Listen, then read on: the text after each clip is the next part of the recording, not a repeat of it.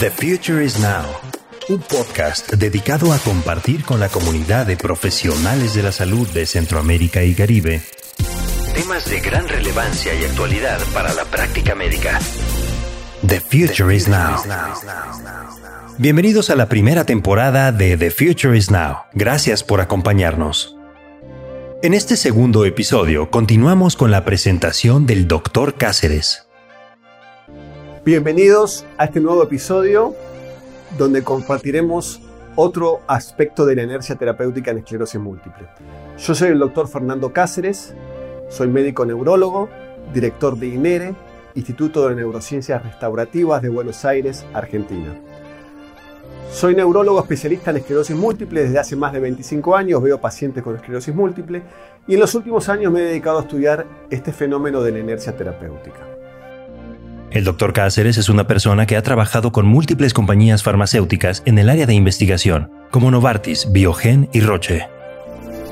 The future is now.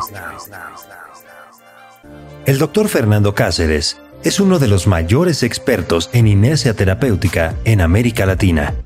La conversación que sostuvimos con él está dividida en cuatro episodios que abordan distintos aspectos de este interesante tema desde una definición del concepto de inercia terapéutica hasta las mejores estrategias para manejarla y, de ser preciso, romper con la inercia, siempre con el fin de lograr una mejor práctica de la profesión. Esto es The Future is Now, temporada 1. Le pedimos que si considera valioso el contenido de este podcast, se suscriba y lo comparta con sus colegas. The Future is Now.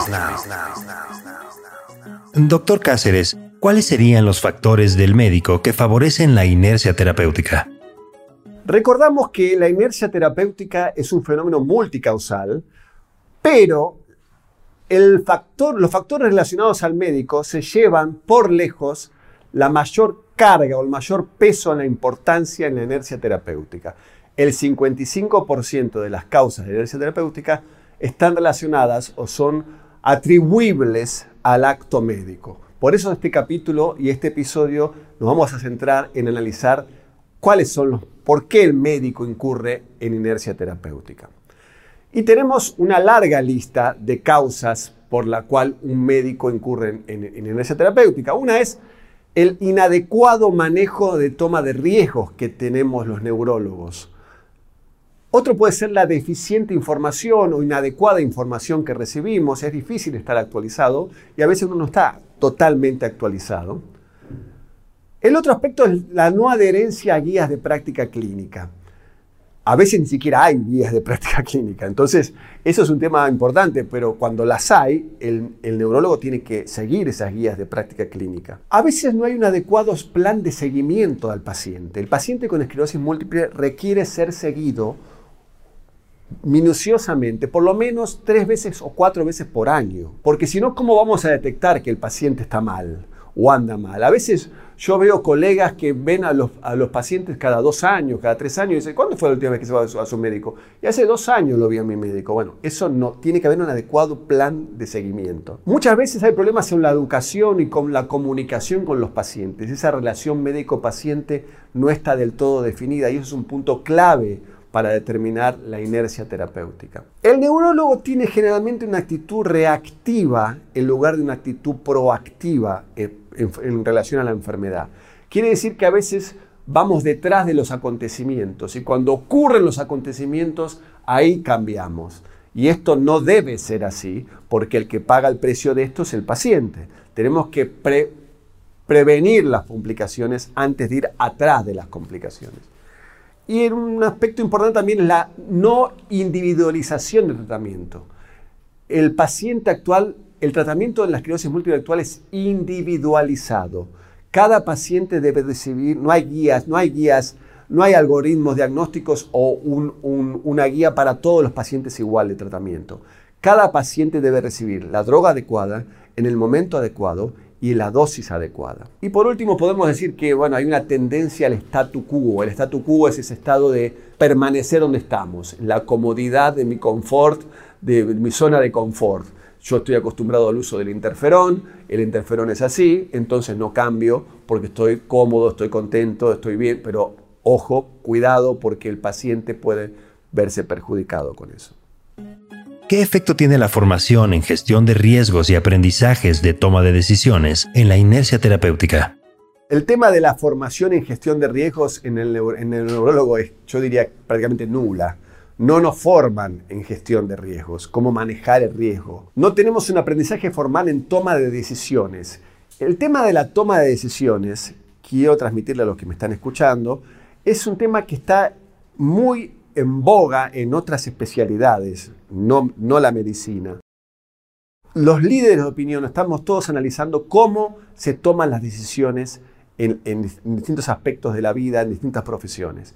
Y en la toma de decisiones médicas, que tiene un impacto directo en la salud del paciente y en la salud pública, no tenemos un aprendizaje formal de cómo tomamos decisiones. Y cuando hablamos de aversión a la ambigüedad, ¿De qué estamos hablando? ¿Qué es esto?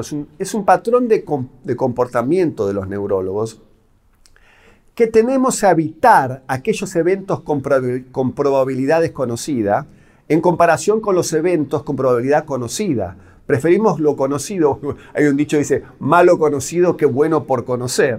Bueno, eso se, puede utilizar en, la aversión a la ambigüedad. Un neurólogo con aversión a la ambigüedad preferiría elegir un tratamiento donde conozca la probabilidad de beneficios o efectos secundarios, incluso si efectos secundarios son desfavorables. Prefiere eso antes de asumir el riesgo de un nuevo tratamiento con otros eh, efectos adversos desconocidos. Eso es interesante, es un tema de comportamiento del médico en la toma de decisiones. ¿Cuáles fueron las características demográficas de los profesionales en relación a la inercia terapéutica en los trabajos realizados en esclerosis múltiple? Si revisamos los trabajos que hicimos en Argentina y en otros lugares acerca de cuál fue el perfil del neurólogo que comete más inercia terapéutica, repetimos en decir que 7 de cada 10 neurólogos argentinos cometen inercia terapéutica, en esclerosis múltiple, el estatus de especialista, los años de, experiencia, o sea, cuanto más años de neurólogo tiene, y la mayor tolerancia a la ambigüedad, se asociaron con menor inercia. O sea, los neurólogos que no eran especialistas eh, tenían más inercia terapéutica. Y una cosa interesante, dentro de los neurólogos especialistas, los médicos especialistas neurólogos más jóvenes tenían más tendencia a tomar más riesgos, lo cual eh, también implica la juventud, si bien la experiencia, o sea, la experiencia versus la evidencia, pero a veces el médico con más años es más conservador y el médico más joven es más aventurero y toma más riesgos. O sea que dentro del mismo nivel de especialista, los médicos más jóvenes toman más riesgos. Ahora, nosotros hicimos un trabajo en Argentina sobre el uso de copias o o medicamentos genéricos en esclerosis múltiple y si el uso de esas copias tiene relación o no con la inercia terapéutica. ¿Por qué lo hicimos? Porque en Argentina se da un fenómeno bastante particular, que tenemos 13 aprobadas, drogas aprobadas para esclerosis múltiple, y tenemos 20 copias, o sea, tenemos más copias que las drogas originales.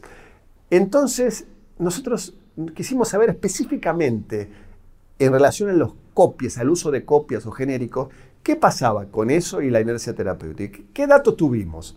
Datos muy interesantes, no pudimos encontrar respuestas, pero los datos son muy interesantes. El uso de genéricos o de copias incrementó la inercia terapéutica en un 56%. Y esto uno dice, bueno, ¿por qué razón? Y nos analizamos las dos poblaciones, los que usan genéricos y los que no usan genéricos, y no había diferencias demográficas entre los dos grupos en cuanto a la cantidad de especialistas en cada grupo, la cantidad de años de neurólogo de, cada grupo. Más o menos las dos poblaciones eran similares. Y sin embargo, los que usaban copias tenían más inercia, o sea, no cambiaban tanto que los que usaban originales. Esto es un punto para analizar, quizás haya otras variables que no vienen al caso discutir en este momento, pero es un punto y es una evidencia clara que la comprobamos en nuestro trabajo. ¿Dónde está el divorcio entre la investigación clínica y la práctica diaria? El divorcio entre la investigación clínica y la práctica diaria. ¿Por qué? ¿Por qué fallamos los médicos? ¿Por qué falla la medicina basada en la evidencia? Bueno, la investigación que se hace en esclerosis múltiple, creo que es una de las ramas de la medicina donde más se investiga, aporta los datos, el conocimiento. Los médicos aprenden de y con las pruebas. Los médicos utilizan los datos de la medicina basada en la evidencia para cada visita con cada paciente para elegir la mejor opción.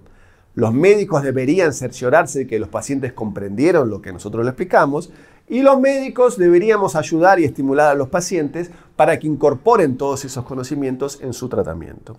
Sin embargo, solo, solo así, solo si se cumplieron todos estos puntos que dije, recién la responsabilidad de la inercia estaría en el paciente. Pero muchas veces no llegamos al punto 5 porque el médico ni siquiera adquirió esos conceptos de la medicina basada en la evidencia. Pero muchas veces eso no ocurre. El médico conoce. Si nosotros hacemos un cuestionario y le preguntamos a los médicos los resultados de los papers, los médicos lo conocen. Entonces, ¿por qué razón hay una grieta entre el conocimiento que surge de los trabajos de investigación y la práctica clínica cotidiana? ¿Por qué existe? Los americanos hablan de una grieta entre conocimiento y acción. Knowledge to action. O sea, hay una grieta que no se explica por qué razón el médico si sabe lo que debe hacer, ¿por qué no lo hace? Eso es un tema sumamente interesante y difícil y es lo apasionante que tiene el tema de la inercia terapéutica en esclerosis múltiple. Uno se pregunta, está bien, el neurólogo es el culpable. Primero que no hay culpas acá porque sabemos que esto es transversal y no, no, aplica en una población de neurólogos, no los argentinos, los chilenos, los españoles el médico en general, pero más allá del médico, uno tenía que preguntarle qué pasa con los otros actores. Sería bueno analizar cuáles son los otros actores, con la responsabilidad de los pacientes, la responsabilidad del sistema de salud. Bueno, eso es muy interesante analizarlo, pero lamentablemente se nos ha acabado el tiempo y seguramente lo discutiremos en el próximo episodio. Los espero y muchas gracias por haberme escuchado. Gracias por escuchar este segundo episodio de la primera temporada de The Future is Now. Esperamos sinceramente contar con usted en el siguiente episodio, donde continuaremos con esta interesante conversación. Síganos en Spotify y YouTube. Y si considera valioso el contenido de este podcast, lo invitamos a compartirlo con sus colegas. Hasta la próxima. The Future is Now un podcast dedicado a compartir con la comunidad de profesionales de la salud de Centroamérica y Caribe temas de gran relevancia y actualidad para la práctica médica. The future, is now.